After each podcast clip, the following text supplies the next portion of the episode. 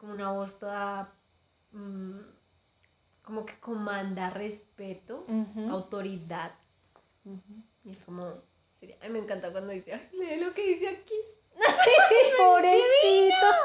Y el otro, Ay, no sabe leer esto. ¡Oh, qué estúpida! y no sabía. me encanta, me encanta. En Espectacular. fin. Y eso fue todo por el video. No, mentiras. Toma flashback a Hola, soy Germán.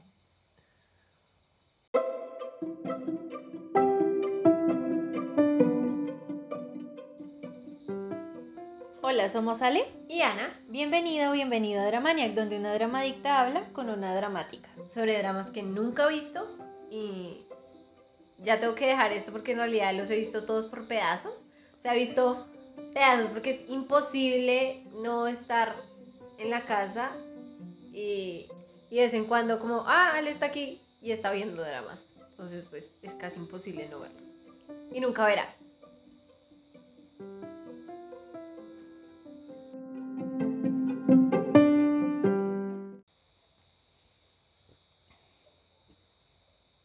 Y hablando de dramas, Mr. Sunshine. Mr. Sunshine.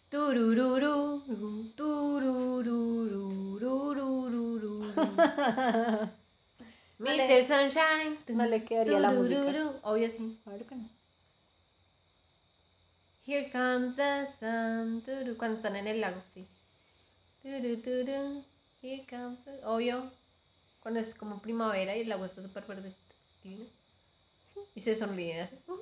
Uy, ay, boa, me hace sonrojar. Ay, bo. Perro, hijo. Ay, no. Bueno, Mr. Sunshine es un. O Mr. Sunshine. Sí, o Mr. Sunshine. Mr. Sunshine, sí. Pues digamos que así lo pronuncian en coreano. Porque se llama así, siempre. Me lo he ¿Por qué se llama. Mr. Sunshine? Sí. Lo averigüé viendo por quinta vez el drama. Te voy a contar. Ahí, ahí te diste Sí, cuenta. es- como que ¡pah! Es Y como. dije, aquí lo explica, lo voy a anotar. Y de la emoción no anoté. Pero me acuerdo. Bueno, me Es acuerdo. como, es como yo que tuve que leer eh, las ventajas de ser invisible, ver la película y luego volver a leer el libro para entender qué era lo que le había pasado a Charlie. Y al final me como, ¡hueputa! Pero yo en qué estaba pensando, Estuvo ahí todo el tiempo. maldita sea. Fue, fue muy chocante. Sí, Y la gente siempre me mira como, ¿eres tonta o qué? Pero pues eso pasó. A veces mi percepción es cero. Sí, algo así. Bueno, este drama coreano tiene 24 episodios. Es un drama rellenito. histórico. ¿Sí? Habla sobre la ocupación japonesa a Corea. Lógicamente fue emitido por bien. sí, Yes. bien. Y está en Netflix. Yes. También sí, es un drama de, Netflix. de Ca- Netflix cada también. vez que vamos a la casa de mi tía en, en la ciudad, Ujú, porque somos chicas de campo. Ojo. Cada vez que vamos a la ciudad, eh, Ale se sienta enfrente del televisor y yo no tengo que preguntar dos veces. Está viendo Mr. Sunshine en el. Netflix de mi tía. Exacto. Muy bien. Es como que beeline hacia, el, hacia la silla y ¡tum! Mr. Sunshine. Lo emitieron de julio a septiembre de 2018. Oh, es reciente. Tiene. Ay, ay, ya está. Ya está pegándole a los tres años, cuatro. Dios. Como pasa el tiempo de Mm. rápido. Ya al 2018 Yo ya me lleva acuerdo. dos años fuera del colegio, haciendo nada. Yo me acuerdo que eh, cuando tenía Netflix, en esa época yo todavía tenía Netflix. Yes. No, en Teníamos 2018. Netflix, sí, teníamos Netflix en, en la... Ah, ya vivíamos en el apartamento. Sí, porque estábamos ahí en... no teníamos Netflix antes de eso, o sea, nunca tuvimos antes Ah, de no, eso. porque te acuerdas que yo pagué, después de que instalamos el internet, Ah, porque Fabián. pagué la suscripción para Netflix. Es que nuestro hermano compró un televisor muy grande. Exacto. Entonces pagué la suscripción y me salió, o sea, como la propaganda, sí, la promoción de, de ese drama y poner recordatorio. Cuando vi a Lee Byung-hun, que es el protagonista de esta historia, yo dije, lo tengo que ver, es un drama coreano con el tipo de G.I. Joe. es un drama coreano con el que no es Snake Eye. sí, con el Power Ranger blanco. Negro. No me digas que es el blanco. Sí, blanco. Ah, joder. Eso, eso, su versión es de ahí, el bueno es de color negro y el malo es de color blanco. es como, por eso, no, por eso me encanta Dino Thunder, porque Los- muestran el blanco. Los el malos, blanco. los malos son verdes. Verde acidito, humo de caldera de bruja. Y entonces mm, puse el recordatorio pan y ese lo vi en emisión. En Netflix. Uy, pero eh, fue Pero en emisión, o sea. Sí. Ah, raro porque Netflix siempre saca todo de un solo golpe. ahora sí, pero antes lo sacaban así, sacaban dos, dos o cuatro episodios semanales, algo así. ¡Ay! Era una tortura. Porque siempre pues cortan el capítulo en la mejor parte para que uno Sí. sienta la ansiedad. Y es yo, lo "No". peor en los dramas coreanos porque lo ponen así como que está hablando y chun, se congela la pantalla, sale un brillito de la esquina y empieza a sonar la música y uno es como Es como, ahora recientemente voy a hablar de la cosa que me tiene recientemente súper enganchada, Critical Role, es como cuando Matthew Mercer dice, y así aquí donde la vamos a dejar, ¡ah, no, no la vamos a dejar aquí, maldita sea, necesito saber qué pasa con todos. Ah. Por cierto, si les gusta el rol, eh, Dungeons and Dragons, etc., Critical Role, súper recomendado, está en inglés, obviamente. Si no lo pueden ver en inglés, hay uno muy bueno en español, Scrollcast, vayan a escucharlo. Están en Twitch, Spotify y YouTube, pero en Spotify y en YouTube van retrasados. Este Les es un dejamos los links en YouTube. Ok. Hashtag que suban más episodios, por favor. es COVID. Hazlo.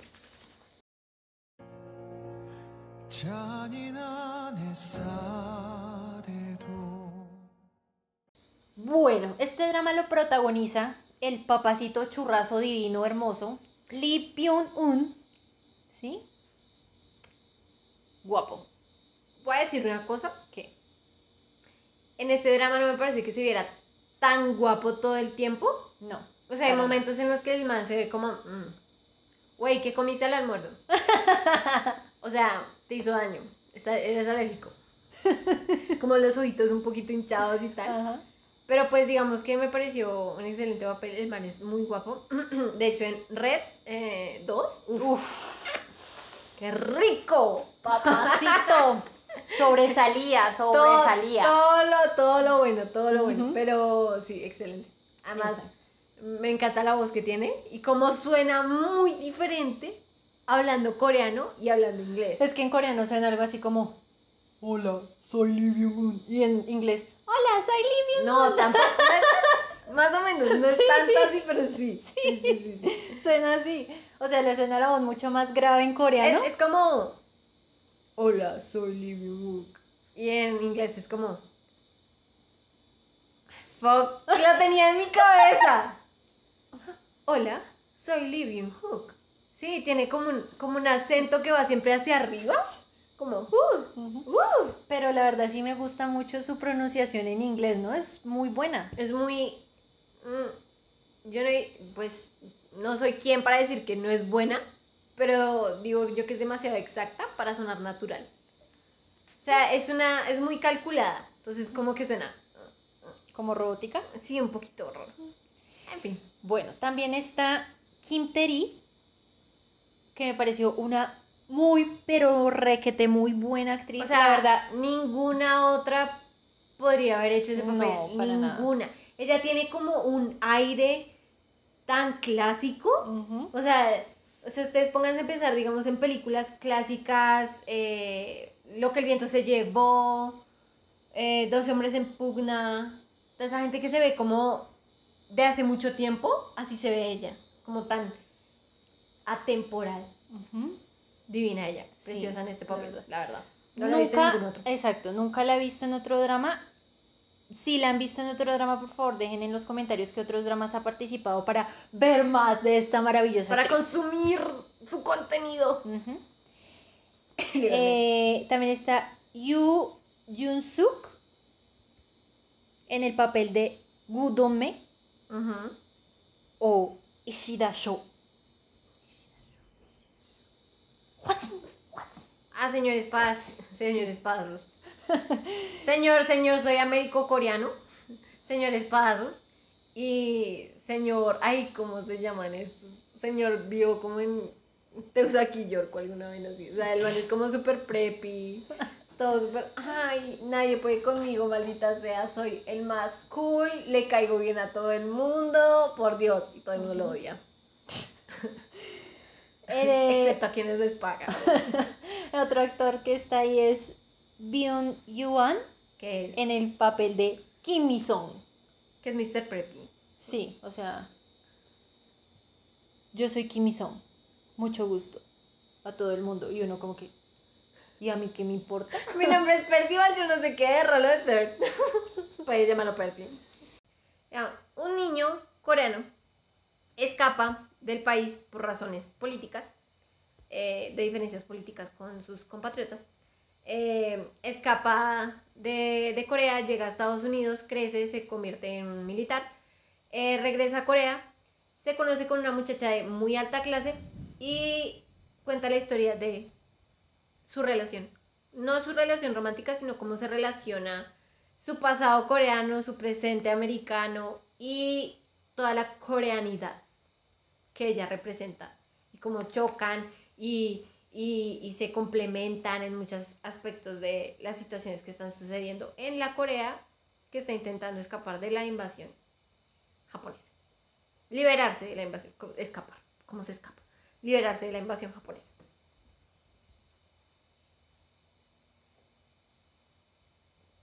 Me encanta ese resumen. Bueno, muy bien. Y ese es el resumen o la trama principal de la Vagamente. historia. Ujú. Entonces, si no han visto el drama y no les gustan los spoilers, los invitamos a que vayan a ver el drama. Verdad, es que me di cuenta de que ahora haciendo el resumen es como. Mierda, yo vi toda la serie, vi todo el drama. Más o menos, lo vi todo. No vi el final. Porque Ale nunca le pone pausa. Para que yo lo vea. Nunca. Entonces yo estaba en el baño cuando el final ocurre. Pero si ya vieron el drama y no les molestan los spoilers, nos vemos después de la musiquita.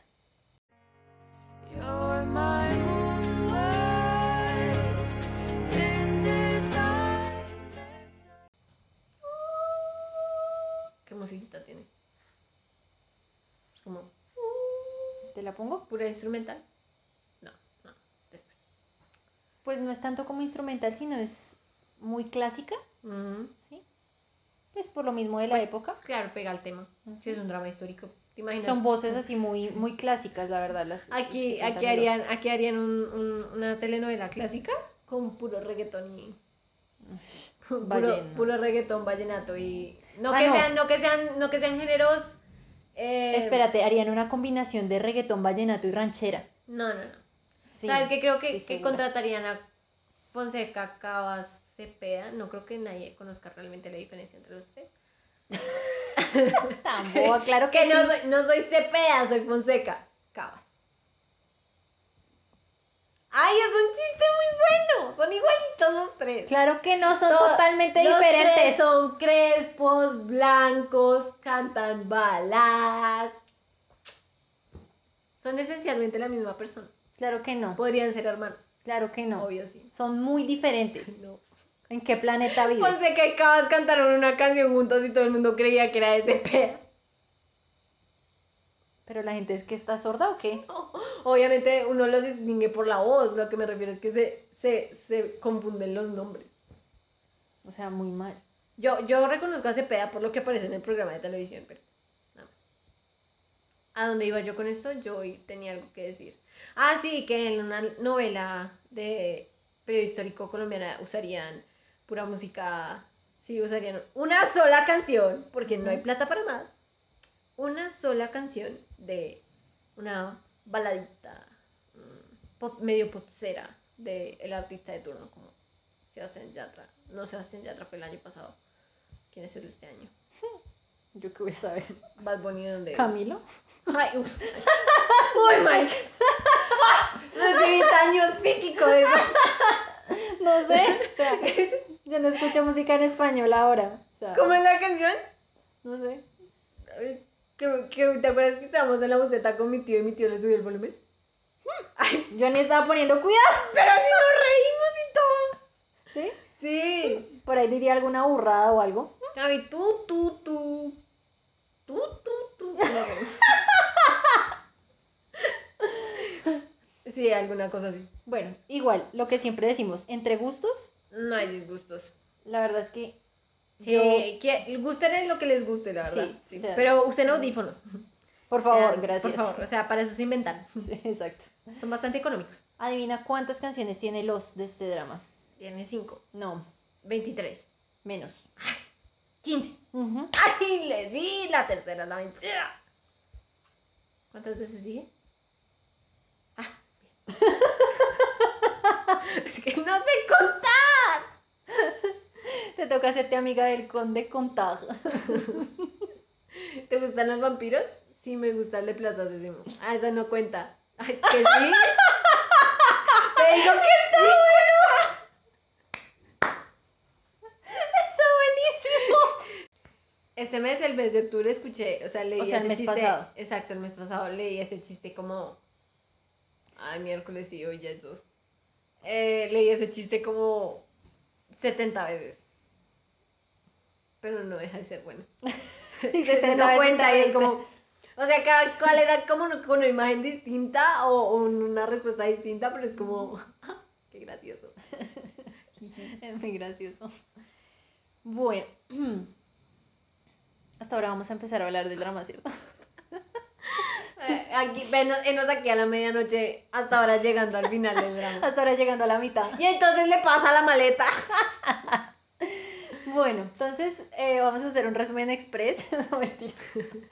Resumen Express es muy bueno, vayan a verlo. Gracias por escuchar este podcast. Adiós. No, no, tanto así no. Bueno, entonces el drama comienza con este niño que les contábamos al principio, llevando un poco de palitos, eh, leña. Leña.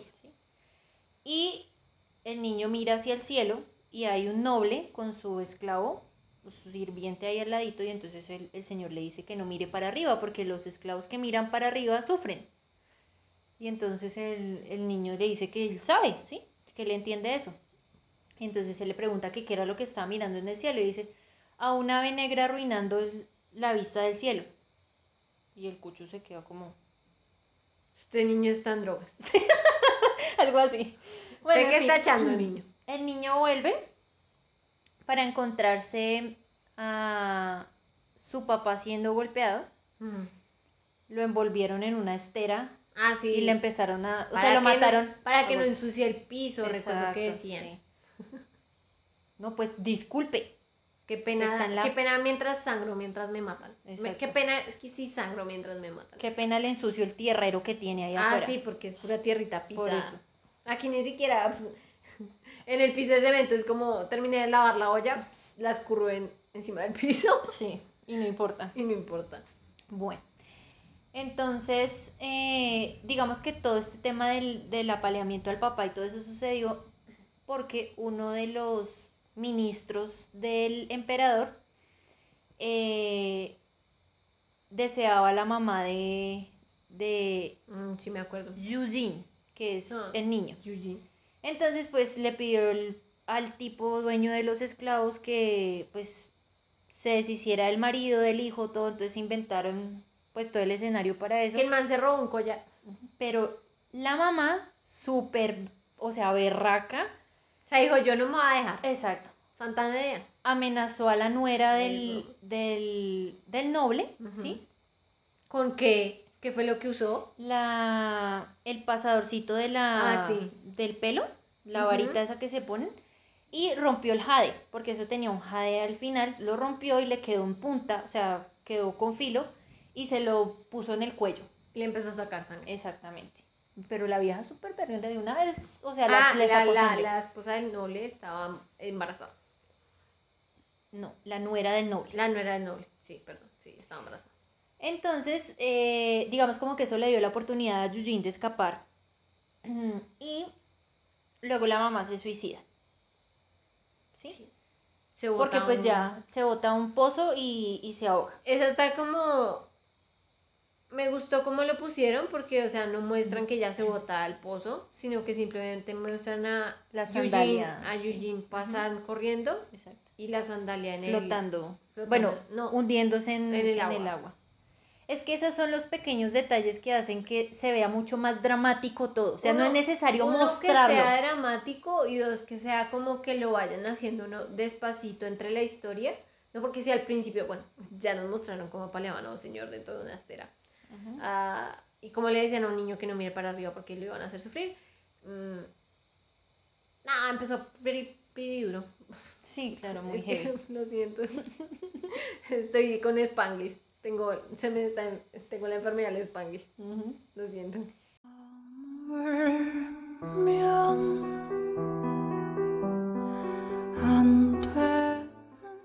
Entonces, em, pues a él le toca escapar, ¿no? Entonces el noble contrata a un cazador de, unos cazadores de esclavos que existían en esa época para que buscaran al niño. Para que buscaran al niño porque pues para él los esclavos eran su propiedad y si no lo encontraban Sí, era eh, una eh, pérdida. Sería como. mm, Un activo eh, o alguna cosa así. como, como contratar a un cazador para que encuentre una vaca que se me salió del, del predio Sí, una cosa así. y que no la mate. Ujú. Entonces eh, el niño corrió, se escondió hasta que llegó a una alfarería y mm, el dueño como que le dijo, lárgate de aquí porque, o sea... O sea, un no alfarero tengo- muy famoso. Sí. O sea, yo no tengo nada que hacer, o sea, no tengo nada que hacer contigo, ta, ta, ta, yo no tengo espacio, no te puedo mantener, bla, bla, bla. Y el niño pues le rogaba que por favor lo ayudara, que lo ayudara a escapar, que bueno. Ah, bueno, la mamá le dio a Eugene un adorno de la nuera del noble. Así se lo quitó. Se lo quitó y se lo dio y le dijo que eso no valía menos de Dos tazas de arroz. Sí, bueno, una cosa así. Entonces el niño se le ofreció al alfarero como parte de pago por la comida que ya se había comido y que lo dejara pasar por lo menos una noche. Bueno, entonces finalmente conocen a un misionero, el niño conoce una- un misionero estadounidense que vaya con la intención de comprarle la- los jarrones a, Ujú. al- a este señor, pero él no le quiere vender nada, na- no sé qué, hasta que al final decide que sería buena idea que el niño se fuera con el misionero a Estados Unidos. Entonces él le dice que le da las, los jarrones, pero que se tiene que llevar al niño. Entonces pues el misionero como que se rasca la cabeza y dice, no, no puede ser. Pero bueno, Es, Al y final. volvemos a lo que decíamos en, en el, en el podcast de Squid Game. Em, es muy raro escuchar a la gente hablar inglés mientras uno está viendo un drama coreano, porque se oye re falso. O sea, se oye como, esta gente no sabe hablar inglés, pero sí sabe. ¿Cómo es eso posible? Mm, exacto. Es extraño. Y me parece muy chévere porque este, el actor que interpreta al misionero, pues digamos que, que habla un coreano como muy burdo, muy, muy todo, pero o sea, es, es, es chévere como lo, lo interpretan, ¿no? Ujú. Bueno, entonces el niño finalmente se va para Estados Unidos con él. Le pasa agüita mientras él está escondido en las tazas. Qué es entre una caja, lo llevan entre una caja de, de, de madera y le pasa agua y eso y el niño pues mientras está ahí, porque eso es un viaje de meses, em, el niño entonces se va saliendo de la caja y va cogiendo cositas y va comiendo de por ahí del almacén hasta que finalmente llegan a Estados Unidos. Virgen Santísima. Sí, se escuchan truenos de fondos, es que estamos en temporada de tormentas, que no debería ser. Pero yay, calentamiento.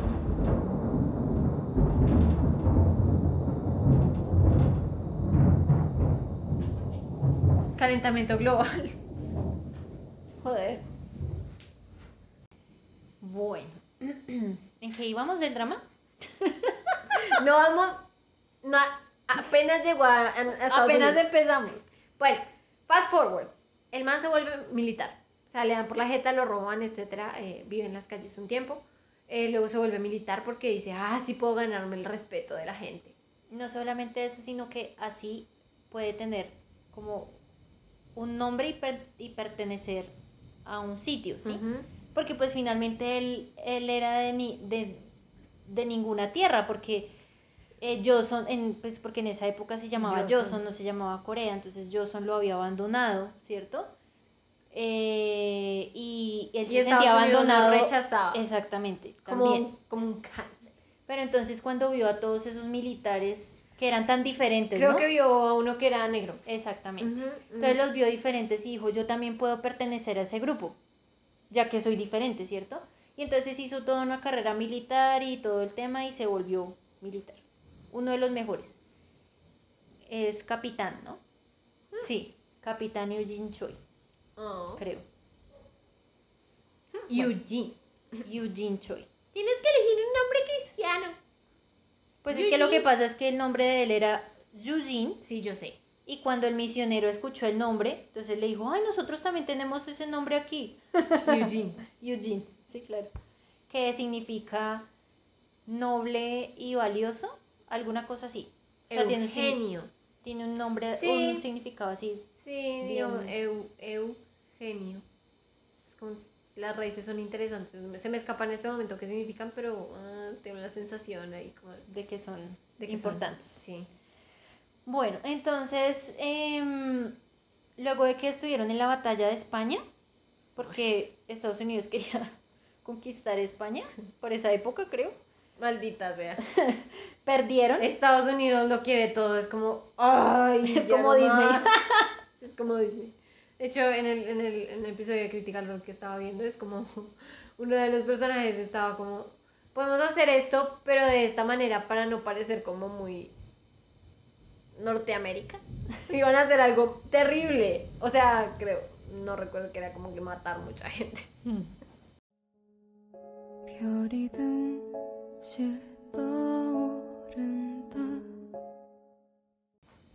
bueno, entonces, eh, luego de eso, eh, siempre ha sido muy amigo de, de otro militar que se llama Porque se Kyle, salvaron la vida mutuamente. se llama Kyle Moore, ¿sí? Entonces, em, entonces, Richard Robinson.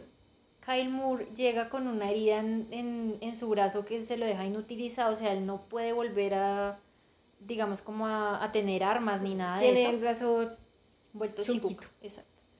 Entonces, eh, los mandan a Joseon en, misión diplomática. en una misión diplomática para, pues, digamos, como hacer presencia allá, ¿no? Muy fuertes comillas aéreas. Exactamente. Muy fuertes. Entonces, mm, Eugene está como, ay, shit, ahora tengo que volver a ese hueco. Hace shithole. Exacto. Y ahora que soy americano, hace Ujú. shithole. Pero se acuerda de hablar coreano. Lo que me pareció un poquito extraño porque mm, generalmente, o sea, si él no tenía con quién practicarlo, se lo habría olvidado muy fácil. Pero sí, porque acuérdate que él le tenía que enseñar al misionero a hablar Ah, coreano. Es verdad. Por eso él es nunca perdió la habilidad o, o el vocabulario y la eso de- mantuvo bastante fuerte. Se acaba de ir la luz y volvió muy rápido. Qué bien. ¡Yay! Ugh. Veredas. Es que escuchen eso, por Dios. Bueno, entonces, eh, pues tienen que, tienen que irse para Joseon y tienen una misión secreta, ¿no? Sí.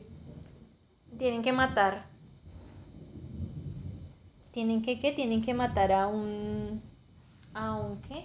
A un tipo norteamericano que está haciendo como tratos sucios con Japón o alguna cosa así. Entonces, em, bueno, le entregan la misión secreta y, y empacan todo y se van para. Ujú.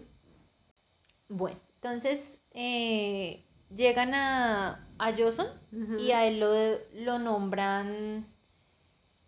Embajador real no, de la no, corona. Espérate, ¿cómo se llama eso? Canciller, alguna. Ah, güey. mm, sí. Embajador. Entonces eh, llega allá y hay un personaje muy, muy, o sea, Importante. es, es y la piedra divino, angular. exacto, que es In Kwan Su, que es el intérprete. ¿Sabes qué me encanta? ¿Mm? Que en todos los dramas coreanos las piedras angulares de, de los dramas son los personajes secundarios. O sea, no Sin los, sin los Nunca. personajes secundarios no tendría sentido el drama, No. ¿sí? O sea, es Ellos son absolutamente los inútil. que le dan flavor a Ujú. todo. spicy. A little bit of spice. Daddy. Daddy. Daddy. Daddy. What? Llorando. Eso significa amo, señor. Uy, qué bonita. Bueno, entonces, eh, Kwanzu es el, el intérprete que le asignan a, y a, Eugene, pero entonces luego se da cuenta que él sabe hablar perfectamente coreano y Y dice, es como. mm, Ah, bueno, pero finalmente él está ahí como para mostrarle todo, eh, Es el guiarlo. guía, más o menos. Exactamente. El día que llegan, están... Ah, bueno, hay un... Bueno, hay una cantidad de personajes no- norteamericanos ahí, que es, digamos, como el embajador como tal, que es un tipo Alan no sé qué cosas, y... em, bueno, digamos como que él se va preparando, pero es para la misión de matar al tipo que le mandaron matar, que es el que está haciendo negocios turbios con, con Japón. Yes. Entonces, Japón la re rompió con eso. Pero terrible. O sea, fue una vaina Sí. brutal. En las películas de Ip Man, es como, wow, Japón, relax. calm down. Entonces, em, digamos como que está el- todo el escenario puesto, el tipo que tienen que matar está en un, en un restaurante con geishas y todo el, todo el tema, ta, ta, ta. Es verdad. Y pa, dispara. Suena un disparo. Eugene se siente en el hombro y piensa que le dispararon a él, pero no. ¡Oh, sorpresa! En el otro tejado hay un, hay un disparador. Hay otro tirador. Hay un tirador. Se miran a los ojos. Todo el mundo empieza a echar pánico. Todo el mundo empieza a echar pánico. Y corren. Chum, chum, chum, chum, chum, Por, por los tejados. tejados, sí, claro. El tirador otro, Como obviamente. buenos asiáticos. Tiene Así carita tiene tapada. su, Su carita tapada. su trapito en, en, en la boca, que le, solamente tienen a la vista los ojos, con sombrerito. O sea, todo el traje es lo mismo, ¿no? Es un traje totalmente negro, su sombrerito y tapándose la cara. Entonces, bueno, eh, ya finalmente matan al tipo ese. em, ¿Qué más fue lo que hicieron? Ah, bueno, Se ellos finalmente se. Sí, o sea, los tiradores se encontraron por la calle y quedan como sorprendidos. Luego ya, o sea, se separan y eso, y cuando ya, o sea, Eugene se, cam Eugene se cambia, ta, ta, ta, Eugene. Eugene le, le mezclaste los dos nombres. Sí. Entonces Eugene se cambia, ta, ta, ta, y sale a la calle. Cuando... Ah, van pasando dos personas. Entonces va pasando Eugene y Goe Shin, que es la protagonista, que es la chica noble, Egishi, que es la chica noble, y huelen la pólvora entre ellos, ¿no? O sea, como huele a pólvora. Este man disparó un arma hace 55 segundos.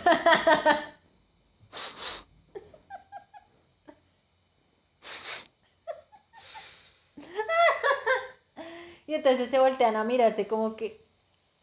Y quedan súper... Pues digamos que el más sorprendido, pienso yo que fue what Eugene. Porque, o sea... Ah, y el man le habla ah, sí. directamente. Ujú. Todo el mundo se queda como, eso no se hace aquí. Calmación. Cero. Entonces, bueno, empiezan a hablar, a decirse que tienen, o sea, un, un secreto en común, bueno, todo el tema. Hasta que al final ya eh, Goeshin como que... pss, Se desaparece. Se- Dice, lléveme, lléveme, que este man está muy loco. No quiero hablar Exactamente. con él. Adiós. Y el tipo se queda intrigado. La suben en su carrito y... Ujú, y desaparece entre la multitud. Entonces, bueno, eh, digamos que por, por protocolos y por guardar las apariencias, Eugene tiene que empezar a hacer una investigación de por qué mataron al tipo, quién lo mató, etcétera, etcétera, etcétera. Entonces eh, empiezan a citar a las personas que estuvieron presentes durante el, el tiroteo y pues salen unos, unos relatos súper X que no tenían nada que ver con la muerte del La tipo. gente zapa. Sí, o sea, yo no sabía que la gente farandulera existía en todos los países. Ah, la gente farandulera ha existido desde el principio del tiempo. Qué miedo. ¿No supiste de Adán? Era un chiste muy bueno, Ale. Adán.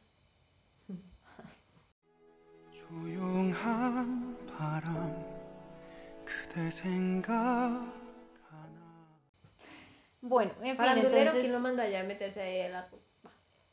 A Eva no le prohibieron comer la fruta, pues solo a él. Por pendejo, por burro. por bruto.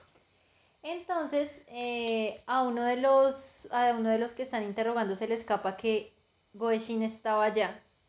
¿Sí? La señorita que vio pasar a la Sí. señorita. Y entonces El, man el como, tipo, "Jeje, no, Eugene está como, oportunidad". Eugene está como, no la mencionen, no la mencionen, no la mencionen, porque, la o menciona. sea, ¿sí? Y dice, no, ¿y ahora qué voy a hacer? Y entonces, eh, Juansu, el intérprete, dice, no se preocupen, Nari, yo se la consigo y se la traigo. Y el otro, Tienen que presentarse. Bueno, entonces finalmente le toca tragarse toda su frustración porque le van a llevar a la vieja para allá. Escena graciosísima, llega la vieja y el ma Eugene le ofrece un asiento, le dice, Ujú. pueden sentarse y la vieja se sienta en la silla de Eugene. en, la, en la silla principal, o sea, ella se sienta así súper Detrás del real, escritorio. Detrás del escritorio. Y le dice a los, a los sirvientes de ella, le dice, que le pregunten al man, ¿qué? Que qué era lo que quiere ella. Sí. Entonces que tienen que hablar como entre ellos. Muy gracioso. ujú, Very fun. Exacto. Entonces, bueno, finalmente se descubren entre ellos que pues ellos eran los dos tiradores que estaban ese día y, y digamos que... mm, Pero es no lo dicen, obviamente, Exacto, pues sí, solo o sea, es entre ellos dos. Es algo como... in- in- es que ni siquiera lo dicen entre ellos como Sí, de no. guardarse el secreto, sino como es algo ya sobreentendido. Y es como, mm, eras tú. Exacto. Guardemos el, tú. guardemos el secreto. Entonces, eh, pero bueno, entonces hay que contar sobre la historia de Goeshin porque ella es la hija de la revolución. Ella es la hija de dos personas que pertenecieron a, al ejército justo, que pues estuvo en esa época. No sé si fue verdad porque la verdad, Poco, mal de poco, datos poco de históricos, historia- de la exacto. historia de Corea. Pero digamos que en el drama muestran el tema del ejército justo. Los papás pertenecían a ese ejército y querían derrumbar a como de lugar a este señor que es Lee Wanik, ¿sí? Que es como el traidor de todos los, Los tiempos. traidores. Exacto. Entonces, bueno. Em, Más que Caín. No, ya voy a parar con las referencias a la I Biblia. don't know. Es, es lo único, son- las referencias a la Biblia es como lo único que hay en mi cabeza en este momento. Entonces, em, a ellos uno de los miembros del ejército justo los traiciona, los terminan matando, eh, pero algunos de los sobrevivientes se llevan a Goeshin para la casa de su abuelo para que pues allá la críen y todo eso. Era un Eh, bebé. Exacto. Recién había nacido. Ah, la mamá la había, la había dado a luz como uno o dos días antes de que la matara. Todo me la volvieron nada así llena de sangre. Ujú. Imagínate todavía en dieta. Eh, dato curioso, los, los actores que interpretan a los papás de Goeshin en Mr. Sunshine, ellos interpretaron a la pareja secundaria en Descendants of the Sun, que fue la pareja que realmente se llevó el show en Descendants of the Sun. La verdad, la pareja principal personalmente no me gustó, pero la pareja secundaria, o sea, mis respetos, me les quito el sombrero, ¡guau! Excelentes. Y van y hacen este cameo en este maravilloso drama. Como un cameo, Laura, hicieron un Divino. trabajo. Un cameo es. Lo llaman Tipo- cameo.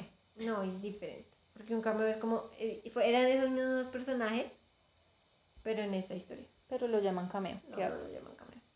Porque no saben que es un cameo. Stan Lee hace cameos porque es Stan Lee en esto. ¿Sí? pero se interpreta a... ¿Y cómo se llama? Stan Lee. ¿Y cómo sabes que se llama Stan Lee? Porque es Stan Lee. Lo ves, es su cabello blanquito, su bigote, sus gafitas. ¿Alguien aquí es Tony Stank? Muy buen chiste, Tony Stank.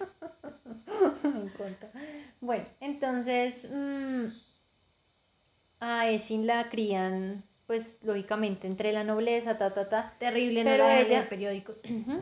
Pero ella siempre ha sido, digamos, como entre, o sea, entre todo rebelde, ¿sí? Ella no le gusta, digamos, como el tema mucho de, de los bordados, la belleza, o sea, lo que típicamente en esa época debían hacer las mujeres, sino que ella está interesada por la lectura, por aprender, por, ¿sí? Instruirse, etcétera. Mm. Y pues digamos que entre todo el abuelo le ha permitido muchas cosas, pero pues él lo único que quiere Porque es que se case, exacto, que se case y que viva una vida feliz. Pero, Pero, esa no es la vida que ella quiere, ella quiere no irse la- entre pólvora y fuego, pa, pa, pa. Entonces, pues ya digamos que el abuelo ya no puede ir más en contra de todo eso y le pide a Yang Sungu, que es el artillero, ¿sí? que la forme. O sea, él también hace parte del ejército justo y él la empieza a entrenar.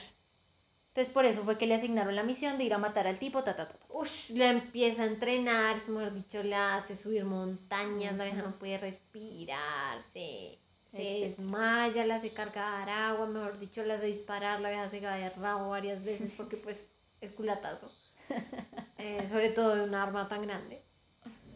Y, y ya es súper cool. Pero también es cool hacer bordados, gente. También es cool preocuparse por la belleza. A cada quien lo suyo. Exactamente. Lo que prefiera cada quien. Yeah.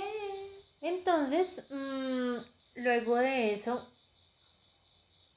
Ah, bueno, tienen su encuentro ahí en la oficina del. tienen su encuentro ahí en la oficina del. del de la embajada estadounidense, ta, ta, ta. Todo muy chistoso. Exacto, súper cómico. Y mm, ya entonces, ya ella se va, ta, ta, ta. Y pues ella queda como muy rabona, como el tipo, ¿qué le pasa? ¿Sí? O sea, A tratarme como una cualquiera. exacto. Como una, como una tiradora cualquiera. Bueno, en fin. em, No soy una tiradora como las demás. Digamos que están buscando un documento que tenía este tipo al que mataron, Ah, sí. ¿sí? El Pero no lo encuentran. Entonces ahí es cuando aparece Gudon Yo Me. tengo una pregunta. El documento es una carta de propiedad de Johnson, ¿no? Es una carta de préstamo para el banco chino-ruso. O sea, es para el banco de China y el banco de Rusia. Me imaginé, me imaginé un oso con un sombrerito rojo. Guay. O sea, de un préstamo que pidió el rey de Joseon. El emperador pidió como un préstamo o algo así. Y eso, si caía en las manos equivocadas, podía significar que alguien se apoderara completamente de toda Joseon. la tierra. Oye, ¿qué tan grande es Corea? Mira, creo que no muy grande comparada con otros países. Sí. A veces uno, uno se sorprende. sí. Ay, Ginkotsu. ¿Cuántas? Un millón ciento cuarenta y un mil setecientos cuarenta y ocho kilómetros cuadrados. O sea, Corea es como Cundinamarca. Es pequeño, es pequeño. O sea, ah, pero pues eso es solo Corea del, del, Del del sur. sur. solo Corea del sur. Pero igual, que es pequeñito. Triste.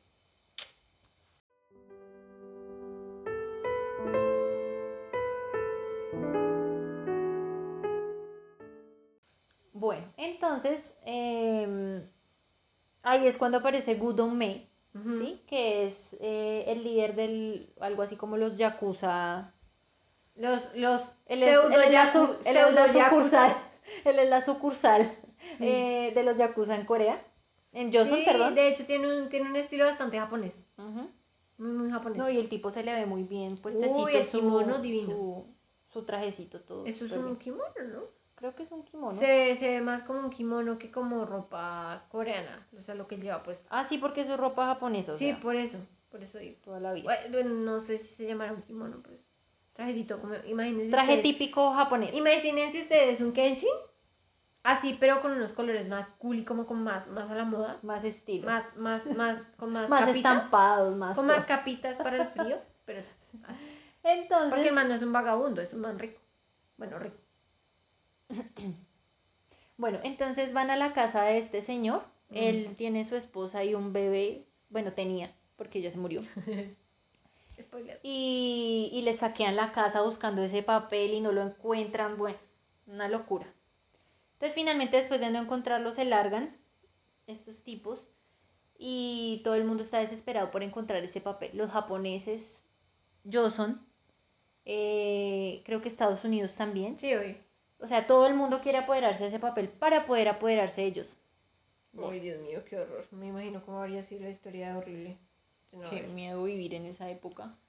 Que miedo vivir en todas las épocas. Bueno, sí, es verdad. en todos lados hay guerra en todo tiempo. Bueno. Em, ah, bueno.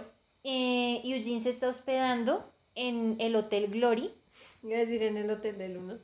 Hotel de Luna, no. En el Hotel Glory que es propiedad de Kudoina, Divina ella. preciosa. Y mm, ella es, bueno, digamos, ella es, eh, ella es de Joseon, ella es una persona de Joseon, pero eh, su papá la obligó a casarse con un japonés, por eso tiene ese nombre, y como quedó viuda, heredó todo lo de su esposo, todas las propiedades y todo eso, incluyendo el Hotel Glory. Entonces por eso ella lo administra y tal, porque pues digamos que por lo que entendí del drama en esa época las mujeres no tenían eh, digamos, como la potestad de tener priori- eh, propiedades ni nada de eso. Las mujeres solo empezaron a tener potestad de tener propiedades y eso como en los años 60, así que mm, sí. Ujú. Entonces, pues digamos que ella era una gran excepción y todo el mundo estaba como, uy, porque esta vieja tiene esta propiedad. Uy, una mujer Algo con una hizo, propiedad. sí, hizo un torcido. Bueno, en fin. Ah.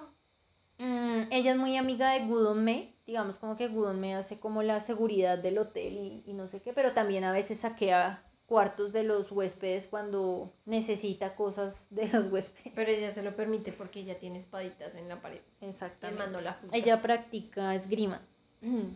El tipo no la juzga, el tipo es como, "Mm, sí, cool. No, y el tipo es muy relajado con ella, ¿no? Eh, Gudome es muy relajado con Son bien amigos. Pensé que iban a terminar juntos. Qué sad. Bueno, entonces, mm, digamos que ya avanzando en la historia, entonces Eugene ya se...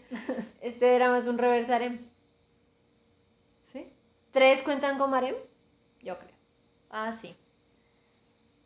Entonces, mm, Eugene ya deja su papel de diplomático y se pone su traje militar. Cuando, em, digamos, cuando Shin empieza a confiar en él, ¿no? Ah, sí. Entonces, ¡pa! Golpea la confianza. ¡puf! Heartbreak.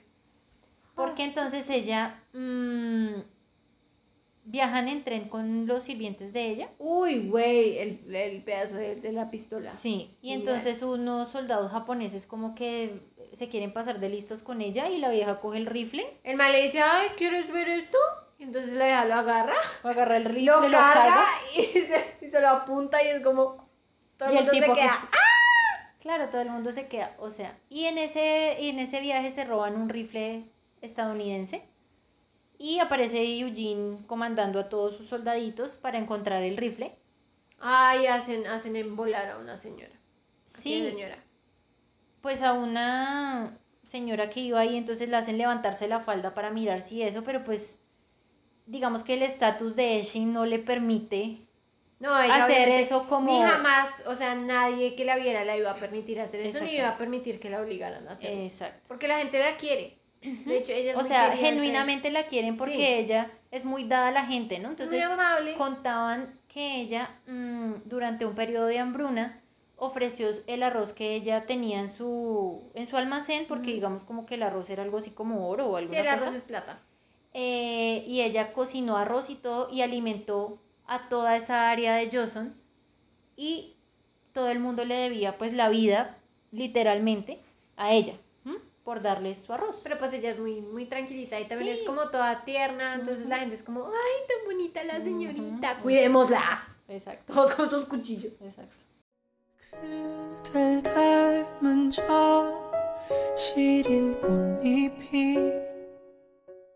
Con el, el sirviente, ¿cómo es que se llama? Ah, con una Eh, sa. Se llama Hengdang y Haman, la señora Haman. Entonces, el tipo con el, con su, ¿cómo se llama eso? Una orquética, un... una voz Una hoz. de mano. Y entonces amenazando a Eugene. y dice Eugene, porque todos los hombres alrededor de Shin me están amenazando. Me siento amenazada. él, él lo amenaza, lo amenaza Gudome, lo amenaza Kim más adelante, lo amenaza eh, el artillero, todo el mundo. Y él como que, ¿y yo qué Yo no estoy planeando hacerle nada malo. Exacto. Ay, la obligan a cambiarse de ropa. Ah, bueno, no la obligan, sino que aparece Kudoina y ella le ofrece que se cambien de ropa porque el traje que ella lleva pues no le permite esconder Nada. cosas, ¿sí? Que es un, es un vestido occidental, entonces la hacen cambiarse y luego entonces Eugene entra, tiene su conversación incómoda y eh, digamos como que la hija le dice, yo pensé que eras mi aliado y ya, se va. Estamos en diferentes lados Ujú. de la moneda. Traidor. Bueno, entonces... Nuestro romance no podrá ser. Pues Eu- Eugene se siente culpable, pero bueno, siempre con su compostura. Americana. Ah, bueno, entonces ahora eh, muestran a Kim Il-sung, él está en Japón, es un vago. Ay. del- No es un vago. Es un niño rico vago. No cualquier vago. No cualquier vago. Es un niño rico vago. Entonces, ¿se acuerdan del mm, señor, este no- del señor este noble al que le amenazaron la nuera y que Ah, por eso. Eugene escapó? Él es El el, bebé niño. que estaba en el vientrecito. Él es el bebé Es que nació ese día, ¿no? Sí, claro, porque la ya se le adelantó el se adelantó el pasto. El, el pasto. Entonces, eh, Eugene va a la casa porque. Ah, bueno, entonces ya se abolió la esclavitud en, en Joson. ya se abolió la esclavitud en Joson. Y los cazadores de esclavos se quedaron como, ¿y ahora qué vamos a hacer? Entonces ¿Y se montaron un volvieron? almacén. Se volvieron una casa de empeños. Exacto. Y hacen de todo, ¿no? Hacen de todos los encargos, dibujan, bueno, de todo, Tocan musiquita. lo que sea. Guardan cosas. Sí. entonces- Guardan cosas. cosas. Chan, Entonces, chan, chan. Eugene vaya y les pide que encuentren a esa familia. Entonces, pues, como no es difícil porque pues es una es la familia más rica de Joseon después del emperador. Entonces, les da la dirección y Eugene llega ya como con ganas de matarlos. Ustedes arruinaron mi vida, los odio. Pero en realidad se volvieron como dos personas completamente normales. Como, como, "Ah, somos unos lelos. ah". Son como bien inútiles. ¿no? Sí, son bien lelos. A mí la verdad, sé. X. Entonces, eh, Bailos amenaza que tienen que encontrar la tumba donde enterraron a sus papás para que los pueda ir a visitar, ta, ta, ta. Y entonces el, el man le dice, pero eran esclavos, ¿cómo rayos voy a saber? Y entonces el tipo se pone, Eugene se pone más furioso. y ¿Cómo dice, así que? "Ujú". Los mire, papi, los mire, mato". papi, yo hablo en chino, ¿le estoy hablando en chino o qué? Entonces, bueno, em, digamos que todo el mundo en Johnson empieza a hablar sobre este eh, soldado estadounidense que tiene apariencia de una persona de Johnson y todo el De mundo un queda como, sí, que, que todo el mundo queda como muy sorprendido y eso de que pues haya una persona así. Pero pues digamos que Eugene siempre se ha identificado como estadounidense porque él no se identifica para nada con Johnson. Bueno, eh, luego de muchas cosas, como que la relación entre Eugene y, Eshin se empieza a acercar y eh, en algún punto Eshin aprende la palabra love. ¿no? Así. Ay, esa parte es... Porque le dieron como Yo no puedo verla, o sea, Es muy- literalmente es verla es muy incómodo. O sea, uno como que... O sea, el, el nivel de pena ajena el nivel de pena ajena se multiplica 300 veces. Eso. O sea, es como Kaioken por mil, eh, Kame yo qué sé. O sea, entonces. Em,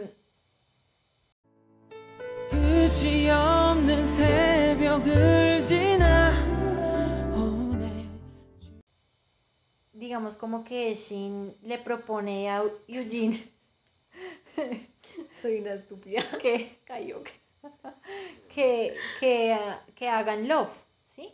Y él se queda como, ¿qué? Y entonces El le man hace, como, sí. Se queda como que putas y entonces Y se le Eugene- dice, a Eugene se le frita el cerebro en ese momento. la verdad. y entonces le dice que eso es, o sea que love es algo muy complicado, ¿sí? Pero que love no se puede, ah no, primero ella le, le pregunta que qué es love y cómo puede hacer. Y entonces él le dice que es algo muy complicado y que lo tienen que hacer entre dos personas. Y entonces ella dice, ¿quieres hacerlo conmigo? Y el tipo queda como, ¿qué putas? y todos, y yo, es que la verdad yo no puedo ver esa escena porque es muy incómoda. ¡Atrevida! Las manos fuera de la mercancía.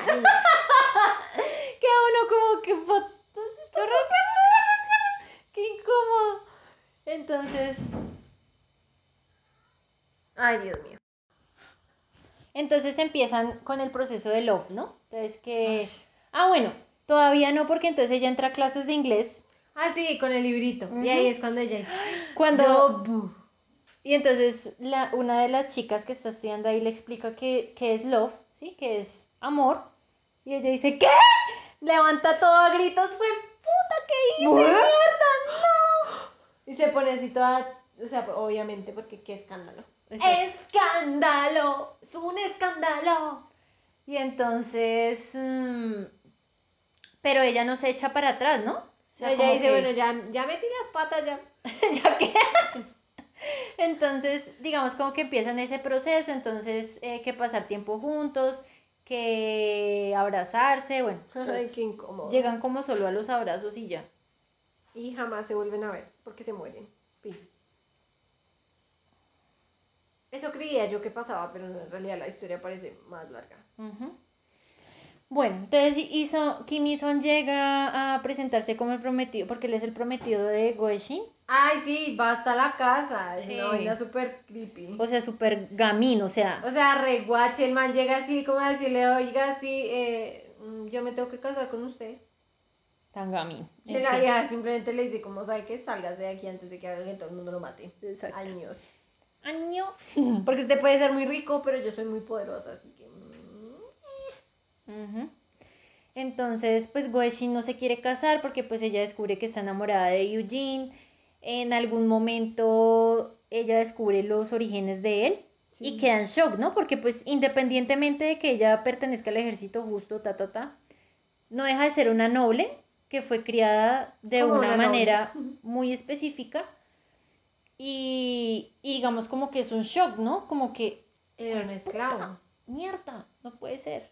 En Ah, y los tres pendejos se conocen en un bar. Ah, sí. Y se odian entre todos porque un entonces... coreano, un coreano rico, un coreano americano y un coreano japonés entran a un bar. Exacto. Es un desastre. Y es un desastre. Entonces, eh, Eugene y, y Gudongme odian a Kim Il-sung porque Ellos es el prometido como- de Ellos Goeshin. tienen como un pacto ahí como de odiemos a este man porque es re fastidioso y nosotros somos súper misteriosos y darks y edgies. Sufro. Pero en Oh. fin, todos se odian entre todos y se aman entre todos porque entre todos se ayudan y Sí, todo. es verdad. Porque todo va... O sea, todos están enamorados de Goeshin, ¿sí? Sí. Y todo lo que hacen es en pro del bienestar de ella, ¿sí?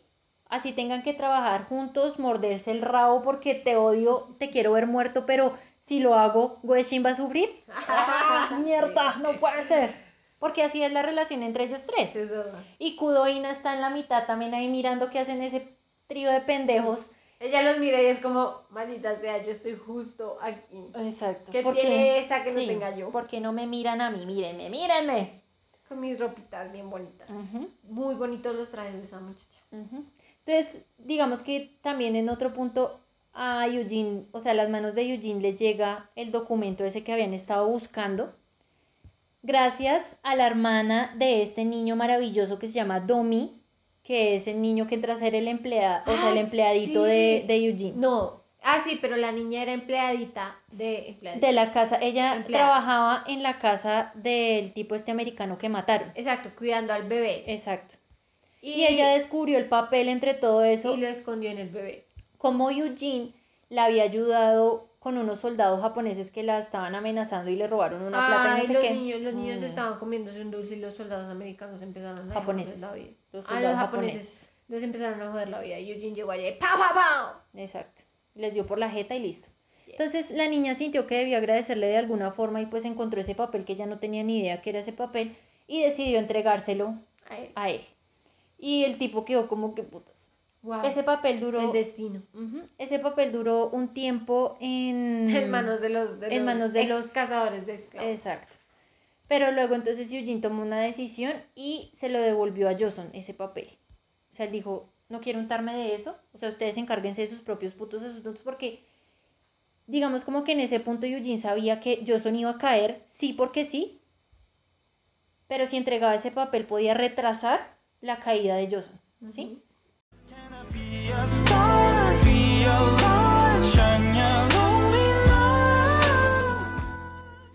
Y No estar la- más con ese. Exactamente. Entonces eh, ahí se armaron todo un, un papelón ahí con el tipo ese que por culpa de él habían matado a la mamá de Eugene, a los papás de Eugene, el tipo que deseaba a la mamá y eso, que era ministro y no sé qué. Entonces lo acusaron de traición y ¡fua! ¡Que ruede Entonces su ya el papel regresó a Johnson y claro, el emperador dijo, uy, podemos confiar en este tipo, en nuestra conexión con Estados Unidos. Y Eugene como, jajaja, no. Bueno, en fin, ya mm, Eugene también se volvió como, ¿cómo se llama eso? Como el, el, el entrenador del ejército de Johnson, de los militares de Johnson. Y em, digamos que to- eh, la relación entre él y Eshin empezó a, a estar en mucha tensión, ¿no? Porque cada uno de todas formas iba para un lado diferente. Sí. Cada uno apostaba por un, por un tema distinto. Que también es súper chévere porque entonces es como, yo no voy a renunciar a lo que yo quiero. Ambos, ambos son así, ¿no? Pero no, fíjate que en algún punto, creo que es Kimi Song el que le pregunta a Eshin eso. Y también le pregunta a Eugene. La respuesta de Eugene es clara, él no va a abandonar absolutamente nada de lo que él está haciendo o de lo que él cree por Eshin. O sea, él va a seguir firme con eso. En cambio, Eshin le dice que para ese punto ella estaría dispuesta a hacer cualquier cosa para estar con él. Ah, qué cagada, no, menos mal no sabía eso. Ya me Pero a la mal. final, pero a la final ella no podía hacer Yo nada ya de me eso. cayó mal. A la final ella no podía hacer nada de eso. Bueno, La verdad es que la mejor dinámica de, de parejas es eh, dos personas se conocen y son peores constantemente por mutuo, mutuo, mutua influencia. Es como nos volvemos más malos, más malos y más idiotas. Ah, qué hermoso. entonces em, todo se empieza a poner peor en, en. Los japoneses se empiezan a poner más Crueles, Crueles, más bastardos. y ya toman control de, de Joseon. Este señor No sin antes recibir algunas flechas de mujeres nobles. Digamos Ningún que en el disparo de un imbécil. Exacto. Durante el transcurso de todo ese tiempo muere mucha gente, entre ellos la esposa del artillero, que fue para mí una de las muertes más crueles, Muy brutal. terribles de todas. Este malparido, asqueroso japonés. Ay, ese desgraciado, o sea- general mal. Al principio era como solo un soldado de a pie. No, no, o sea, es que Eugene ni siquiera sabía que era un puto soldado, o sea, era un man X que estaba en Estados Unidos, supuestamente estudiando eh, inglés. Ah, no. Eh, al yo- principio. Sí, yo me refiero al otro. ¿Cuál? ¿Al Al- loco? Sí, ¿Al al que- loco. Exacto, exacto. Ah, no, ese sí estaba muy loco. Fue puta maniático ese. Pero entonces me gustó la muerte de esa señora porque literalmente se la subieron a un barco con uno de los soldados japoneses para que fuera y la matara. Y entonces ella simplemente se la loca y al final lo mata a él. Y cuando sale del agua, la están esperando como todo un maldito batallón. Y es como, sí, sí. La matan y luego la cuelgan en un ¿Cómo así? La cuelga el tipo de este mal parido, este japonés que te digo, ese general que era una inocente paloma, Perro. infeliz, la cuelga. Para ese momento el artillero ya se había convertido en el guardián del emperador. Y lo, o sea, llamaron, ¿no? Porque colgaron a una persona de Joseon en un puente y cuando ve que es su esposa, o sea, eso es una escena brutal. Menos no la vi. Eugene quiere matar a ese doble hijo de puta, pero sabe que no puede porque puede meter en problemas a Estados Unidos, bueno, todo el tema. Va. Pero bueno, en fin. A tener, tener como la presencia de, ay, estaría metiendo en problemas a mi país todo el tiempo. Qué horror. 결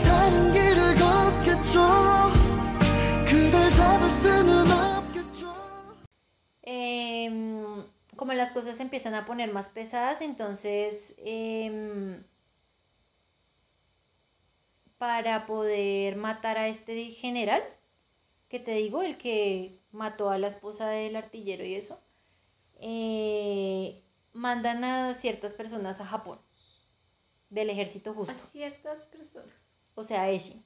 Entonces Eshin intenta engañar a Eugene porque él se tiene ya que devolver para Estados Unidos y la primera parada es Japón, o sea, él va a Japón, luego a Estados Unidos. Eh, es, tiene escala. Exacto.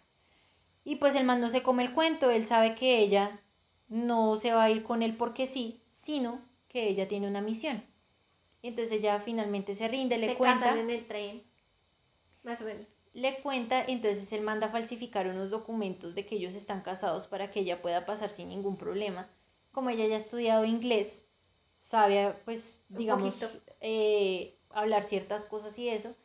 Y eh, cuando llegan a Japón, entonces todo el mundo, ay, este es una, un- una perra de Johnson, de no sé qué, así. Y man se queda como, bastos. what the fuck, you better, you better not talk to li- like that to my wife. Don't be creepy. Yo siempre que digo eso tengo que mandarme el cabello para Sí, atrás. claro. Don't be creepy. Porque así es, así es Don't como be va. creepy. Me encanta. Sofía Vergara, donde quieras que estés. Y tu esposo juega Dungeons and Dragons. Sí, y tiene una línea de camisetas y todo genial. No, no lo sabía, me enteré por Scrollcast y es como, yo, ma- ¿yo? ¿Yo juegas Dungeons and Dragons? Dungeons and Dragons es lo mejor. Maldita sea, quiero jugar. Qué triste. Like si creen que mi familia debería apoyarme y al menos jugar una partida conmigo. Bueno, entonces... eh, Más de dos likes, y- ma- más de dos likes y obligo a mi familia a- usando técnicas de terrorismo emocional para que jueguen conmigo. Ay, no. Bueno, ¿qué íbamos? Ah, bueno, entonces se van los dos para Japón, ta, ta, ta, y ya se tienen que separar y Eugene le da súper duro la separación. Llora bajo la lluvia. Exacto, o sea, es... La otra noche me quedé. Eh, pero bueno, digamos como que... Lo supera un poco. Exacto. No, y... ¿Qué es lo que hace? No, él nada. A ella la recogen. Ah, bueno, sí, a ella la, pues digamos, ya la recogen y, y la, la entran al bar donde se encuentra el ejército justo, bueno, todo el tema. Al tipo que la llevó hasta la puerta de, de la casa Porque del él es el, exacto, él, él fue el que la entregó allá Él donde es la el padrino. Y, Y él le dice, mm, padrino, ¿dónde está mi pistola?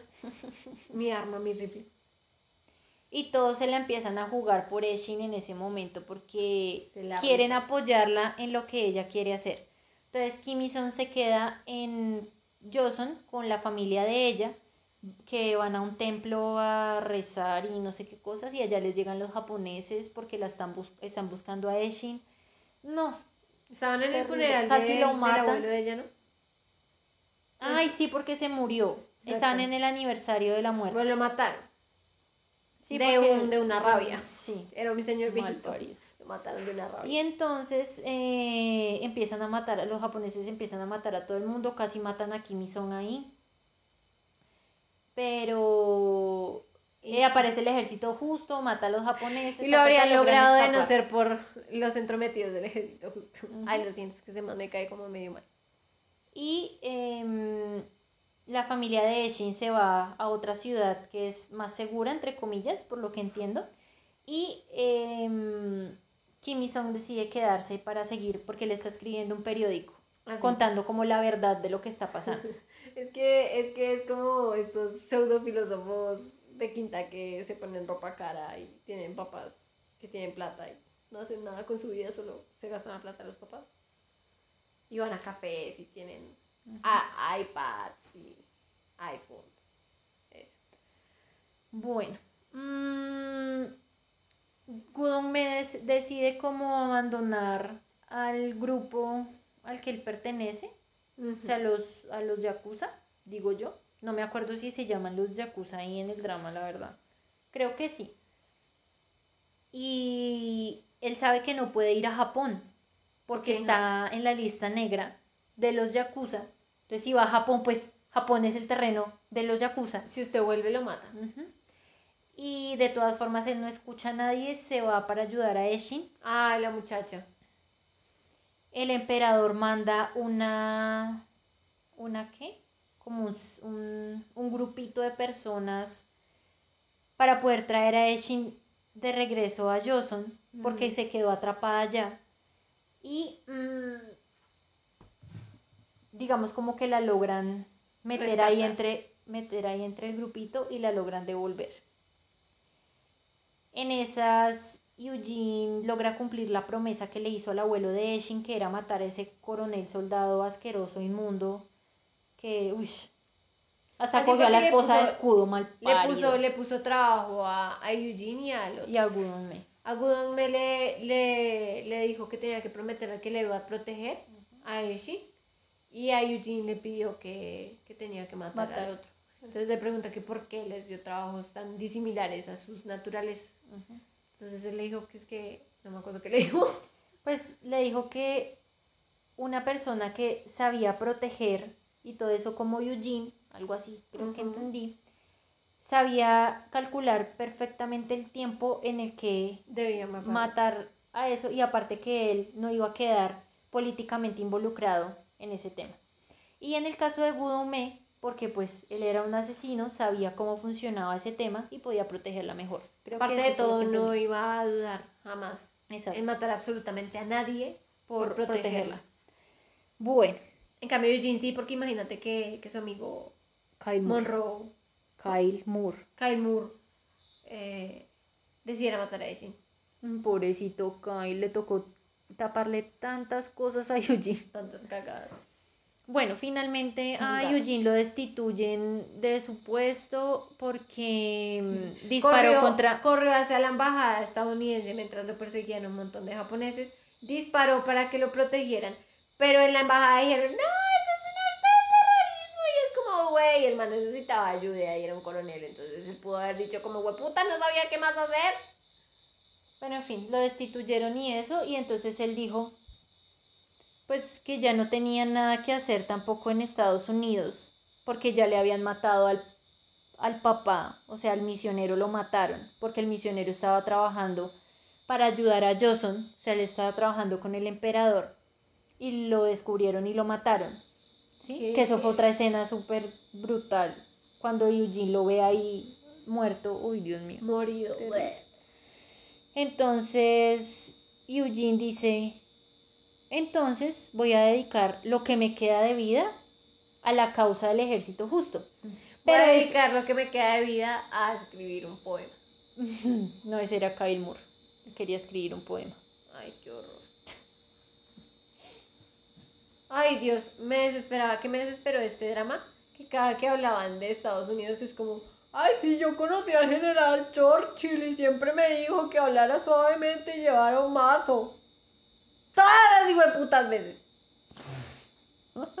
Lo dicen como cuatro veces. Lo dicen como cuatro veces y es como, Eugene, cállate. Cállate, tú no conociste a Churchill, joder. See your eyes, see your face. Entonces, pues digamos como que él se dedicó a eso, pero no para pertenecer directamente al ejército justo, sino ayudarlos desde afuera. Em, llega un punto en que los matan casi a todos, porque, o sea, los pocos que lograron escapar y eso eh, son traicionados desde adentro, como siempre. ¿Cómo no? Los logran matar. Eshin es una de las que logra escapar. Y eh, digamos que la intención es llegar a esa zona segura que te, digo, que te digo donde fue la familia y eso. Y van en un tren, pero les toca irse súper escondidos, camuflados de todo. Y... em, ah, no, eso fue...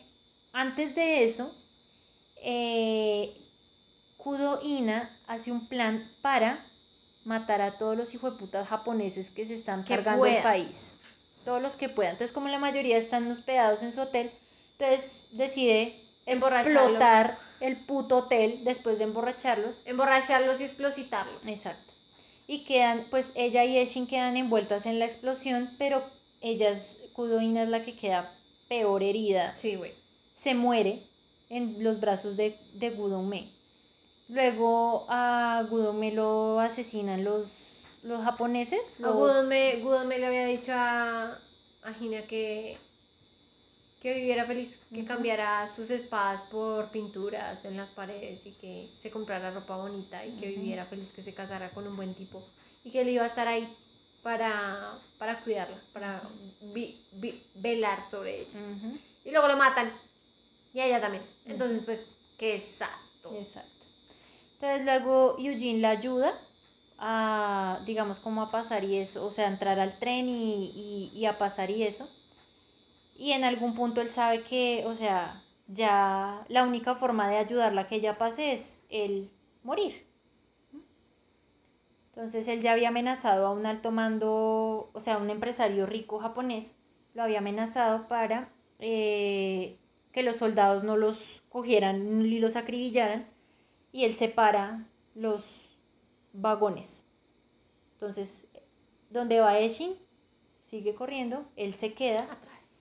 y lo acribillan y muere. Y Eshin, digamos que queda como la líder del ejército justo, haciendo lo que ella siempre había querido, que era proteger a su país, proteger a Joseon y hacerlo prosperar y crecer. Pero me, sabes que me gusta que, o sea, la visión de Johnson, como la entendí yo eh, viendo este drama, es una cuestión no tanto del territorio, ni de, ni de, mm, como políticamente hablando de Johnson, sino es algo como más espiritual, es algo como más la conexión que tenemos con, camiseta! más o menos. Es como, Johnson es todo para ella. Ujú, Johnson es, Sí, lo es todo. es, es ella misma. Entonces ella quiere proteger eso. Y pues básicamente esa es la historia. Lógicamente tiene mucho más porque son 24 Y episodios. no la vamos a contar absolutamente en todo porque entonces no tendría sentido. Es un resumen, no una recapitulación. Exacto. Pero la verdad es un drama súper lindo. La música, la música súper hermosa, Ay, vestuario, a veces, a actuaciones. veces, eh, las tomas, sobre todo las del lago, muy lindas todas. Los paisajes hermosísimos. o La sea, ropa, excelente. Se nos todo. está acabando la batería. Hermoso, o sea, todo hermoso. Todo muy lindo. De verdad que les recomendamos que vayan a verlo, en serio, súper hermoso.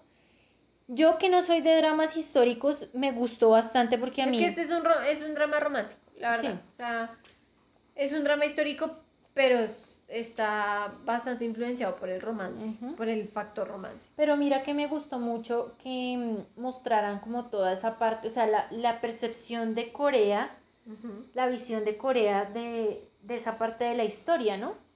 Dato curioso, todos los que interpretan japoneses son coreanos, bueno. ¿Es en serio? Sí. Tienen un japonés maravilloso. Estaba mirando yo el otro día la lista de nombres, no encontré ni uno japonés.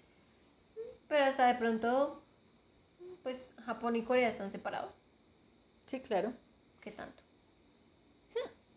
Yo qué voy a saber. No tenemos un mapa mundial a mano. Ujú. Mal. Entonces, súper. Actores súper chéveres. Ah, a Kim Song lo matan también, ¿no? Lo empiezan a torturar por el tema del periódico y eso y lo matan. No puedo ser, yo pensé que iba a sobrevivir. No, lo matan también. O sea, ellos tres mueren O por sea- proteger el sueño de Eshin. A Eshin no la obligaron nunca a casarse. No, ¡Yay! súper. No, y en medio de esa puta guerra que putas van a obligar a quién Que a qué. casarse ni que nada. Ay, matan a los sirvientes de Eshin. Ay, muy duro, muy duro, fue lo peor. Fue lo peor, o sea, el man este desgraciado, el bo este prepiuy. ¿Prepirobi? No, prepi boy. Pero sí, el piro este. Eh, coge una pistola de un japonés. Nos vamos corriendo a buscar un cargador. Coge la pistola de un japonés, el arma de un japonés.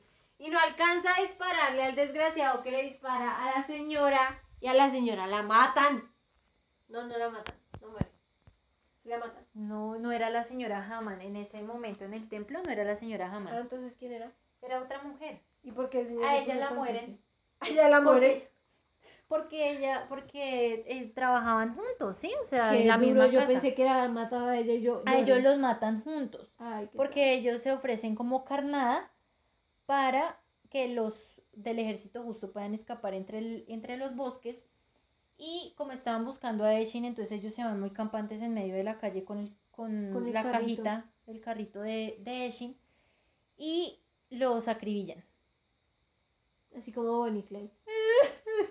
Querían tomarse de la mano antes de morir. Y no pudieron. Y fue terrible porque Shin llegó allá, los vio morir, o sea, vio morir a la señora Haman y eh, los japoneses llegaron pues a, a terminarlos y toda la gente, claro, como ellos querían tanto a Shin, entonces para que no la descubrieran hicieron una barrera humana así todos agarrados así codo con codo y no pasan y si no y si la quieren entonces nos acribillan a todos. Y claro los japoneses se asustaron. No se asustaron y se fueron Es que el poder está en la unión. En la unión está la fuerza de la verdad, o sea, nada que hacer. y ya no vamos a dar más detalles porque si no acá nos vamos a quedar más tiempo Ya vamos una hora y media, me duele la garganta, no he hecho más que hacer chistes estúpidos. Y gritar. Bueno. Pero no, súper lindo, la música súper linda, o sea, todo, el desarrollo de la historia, o sea, fue genial, vale la pena cada episodio, Cada en serio. minuto. Divino. Está entre mis cinco dramas favoritos, la verdad. Ah, yo tengo como tres series favoritas y cinco películas favoritas. No mentiras, porque solo tres también, no sé. You are my shining Andy. Non c'è Bueno. Y eso fue todo por el episodio de hoy acerca de Mr. Sunshine. Ay, no te conté por qué Mr. Sunshine. Ah, sí, no. Bueno, resulta que como Eshin estaba aprendiendo las palabras, entonces em, estaba aprendiendo por ese, ¿sí? Estaba aprendiendo por ese las palabras y eh, digamos que ella relacionó a Eugene con Sunshine porque todo lo que ella había experimentado o hecho con él era eso, ¿no? O sea, tan positivo, tan bonito, tan hermoso Calentito, brillante. como Sunshine. Y pues Mister por Mister. señor, ¿sí? Por Mister. ¿Mm? Por eso Mr. Sunshine. So, sister. Esa es la razón de Mr. Sunshine. Son como, es como tres minutos, así, explicando súper profundamente ese tema. Es como eh, cuando estás leyendo el libro y es como ¡ah! el título del libro. Ah, por Dios. Por eso se llama así. Y ya, Nice. Lindo. Eh, muchísimas gracias a todos por llegar hasta acá. Eh, los invitamos a que le den me gusta a nuestro episodio en YouTube, nos sigan en Spotify, se suscriban a nuestro canal de YouTube, le den a la campanita para que YouTube les avise cada vez que subamos un nuevo podcast. Recuerden que estamos publicando, si el clima lo permite, cada viernes. Yes. si el servicio de energía lo permite, cada viernes. Si el Si servicio de internet lo permite cada viernes. cada viernes. Sí, nuestro trabajo lo permite cada viernes. Recuerden que eh, también tenemos redes, Redes sociales. Estamos en Facebook, Twitter, Instagram como arroba dramaniac92. Mm, dejamos los links de nuestras redes sociales en la descripción tanto de Spotify como de YouTube. Y no siendo más, recuerden que fuimos Ale. Y Ana. Nos vemos en un próximo episodio. Recuerden que si quieren que hablemos de un episodio en especial, comenten para que sepamos cuál y con mucho gusto atenderemos la solicitud. Si quieren que hablemos de un drama, no de un episodio, porque no vamos a recapitular episodios, gracias. Gracias por haber llegado hasta aquí. Gracias por tolerarnos una semana más. Nos vemos en un próximo episodio. Chao. Bye bye.